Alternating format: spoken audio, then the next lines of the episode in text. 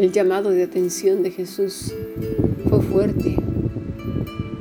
¿Por qué invalidar el mandamiento de Dios? Así nos encontramos cantidad de personas imponiendo sus propias creencias, deducciones, trasfondos culturales, creencias familiares, en otros y en iglesias enteras. Mira, en una ocasión otro líder dijo que habría que disciplinar con vara. No estudió bien el Salmo 23. Por cierto, si deseas profundizar en el Salmo 23, escucha esta serie que está en, la plataforma del Anchor o Spotify y, y, estudialo y ve qué significa la vara y el callado que van juntas, la escritura y el Espíritu Santo. Bueno, pues este hombre había entendido que era vara literal. ¿Y qué hizo? ¿Cuál fue la solución para disciplinar a los miembros, de su iglesia? Darles de varazos. No hubo un solo miembro de la escritura al cual no le hubiera dado varazos. Y tú dirás, ay, han de haber sido gente muy ignorante. No, entre ellos había dueños de hoteles, ingenieros, arquitectos, eh, médicos. No, no, no. No, la, estupidez puede llegar a cualquier persona. ¿eh? Por eso el Señor nos llama ovejas. No dice, mira, solamente las ovejas que no estudiaron son estúpidas, pero las ovejas que tienen licenciatura, esas son listas. No, las ovejas también eran los fariseos. ¿eh? O sea, en, ovejas entramos todos, tengas o no título profesional aquí en la tierra. Por eso es que estamos entrando a la fase a esa fase del, discípulo, el camino, la senda del discípulo, Cristo como maestro. Es bello ser su discípulo, porque muchos queriendo hacerse maestros se han vuelto necios, absurdos, tontos, y lo malo es que llevan a otros a caer en el mismo hoyo. Pero como dice el Señor Jesucristo, pobres de los que se aprovechan de los pequeños, porque mejor les fuera que se ataran una piedra de molino al cuello. Ay, porque la que les espera. Porque lo que le están diciendo a Dios es, cállate, cállate. Tus mandamientos no sirven, los míos son mejores.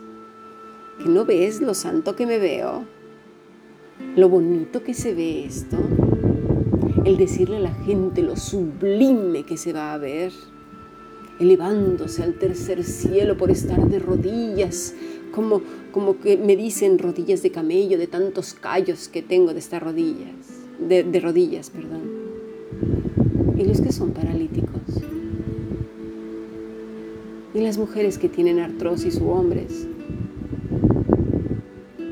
Los que no, no, no tienen movilidad en todo su cuerpo, tetrapléjicos. ¿Qué? ¿Qué vas a hacer con ellos? ¿Qué hacemos con ellos? Oh, yo me levanto y tengo los brazos ya está cansados, tienen que venir a, a, sostenérmelos de tanto que los tengo levantados. Ya no siento ni la sangre, pero el Señor me ha sostenido. ¿Y si no tiene brazos la persona? ¿Qué va a pasar? ¿Cómo lo arreglas? ¿Cómo lo compones? ¿Que no te fijas la tontería que estás diciendo? poniendo cargas y cargas sobre otros.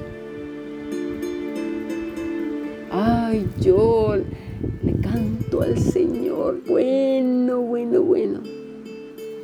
Y los que no tienen lengua, me tocó compartirle a un pobre hombre tenía cáncer de lengua. Ya le habían destrozado más de la mitad de la lengua, le quedaba solo un trozo. ¿Y a él cómo le dirías? ay, ay, esto no lo había pensado yo. Es que somos tontos. Nuestra mente es muy limitada. Y así es que imponemos música, costumbres, colores, peinados, velos, estilo de ropa, bebidas, comidas, costumbres y más costumbres y más costumbres, que si ves la televisión, que si no la ves, que si haces o no haces tales cosas, que si te pones tacones, que si no te pones los tacones, que si te pintas las uñas de los pies, como ya dijimos anterior, anteriormente, que si comes con el tenedor, que madre mía es del diablo, mira ahí tiene el trinche, Satanás está aquí, Dios de mi vida, que si tienes la casa sucia ahí en el, me tocó una que decía que en los rincones si había polvo estaba Satanás ahí, ¿de dónde sacó eso? Y la gente que vive en, en, las aldeas que no tienen más que suelo de, de, de tierra, que ya tiene, a Satanás lo tienen por alfombra como de oso, vamos, por favor, y es así que el diablo está aquí, está allá y venga, va venga, va y un sinfín de reglas imposibles de cumplir. Otros que no tienen amigos en el mundo. No, no, no, no, yo con los del mundo. ¿Y tú de dónde venías? ¿Qué eres, marciano? ¿De qué le acusaron al Señor? De ser amigo de prostitutas y de gente de mala reputación. El problema es no ver a Jesús. De ahí lo delicado de este asunto. Es por eso tan importante conocer a Cristo. Mira, en Marcos 10:47 viene un joven rico, ¿os acordáis? Le dice, cuando Jesús salía para irse, vino un hombre corriendo y arrodillándose delante de él le preguntó, Maestro bueno, ¿qué haré para heredar la vida eterna? Jesús le respondió, ¿por qué me llamas bueno? Nadie es bueno sino solo uno, Dios. Tú sabes los mandamientos. No mates, no cometas adulterio, no hurtes, no des falso testimonio, no defraudes, honra a tu padre y a tu madre. Maestro, todo eso lo he guardado desde mi juventud, dijo el hombre. Jesús mirándolo, observa, ¿eh? Lo amó y le dijo, una cosa te falta, ve y vende cuando tienes y dalo a los pobres, tendrás tesoro en el cielo. Entonces vienes y me sigues. Pero él afligido por estas palabras se fue triste porque era dueño de muchos bienes. Jesús sabía quién era esta persona y de lo que realmente adolecía. Este hombre cumplía todo aquello que la escritura decía, pensaba que no estaba invalidando a Dios. Porque hay quienes creen o creemos que todo lo hacemos perfecto y que somos buenos, bueno, como unos angelitos. Pero dice la escritura que Jesús lo amó, lo vio con misericordia, lo observó hasta aquello más profundo de su corazón que la gente y a veces nosotros ni siquiera queremos ver porque nos horrorizamos. Emblepó, mirar, observar fijamente, discernir con claridad, ver el interior. Eso es lo que el Señor hizo. Necesitamos que el Señor nos muestre como este joven dónde está esos, esos fallos, esa necesidad nuestra religiosa de invalidar a Dios para ponernos por encima. Este hombre tuvo la oportunidad más maravillosa de su vida. Estuvo con el médico más increíble y eficiente que jamás el mundo pudo tener le hizo un historial clínico, un escáner perfecto y dio con la enfermedad, pero no quiso ser curado, porque él había puesto incluso aquellas cosas santas, ¿sí? Como lo máximo, ya, ya lo alcancé, pero sus riquezas las puso por encima de Dios.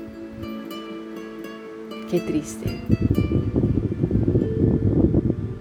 Jesús dice en Mateo 15:10, y llamando hacia la multitud les dijo, oíd y entended. Pidámosle a Dios oír y entender. Señor Jesús, ayúdanos a oír y entender. Escuchemos las palabras de nuestro Maestro oír y entender. Este pueblo de labios me honra, mas su corazón está lejos de mí, pues en vano me honran, enseñando como doctrinas mandamientos de hombres. Hoy tenemos ese llamado, tú y yo. Tú y yo somos parte de esa multitud. Hoy tenemos el mismo llamado. Oír y entender. Sigamos aprendiendo.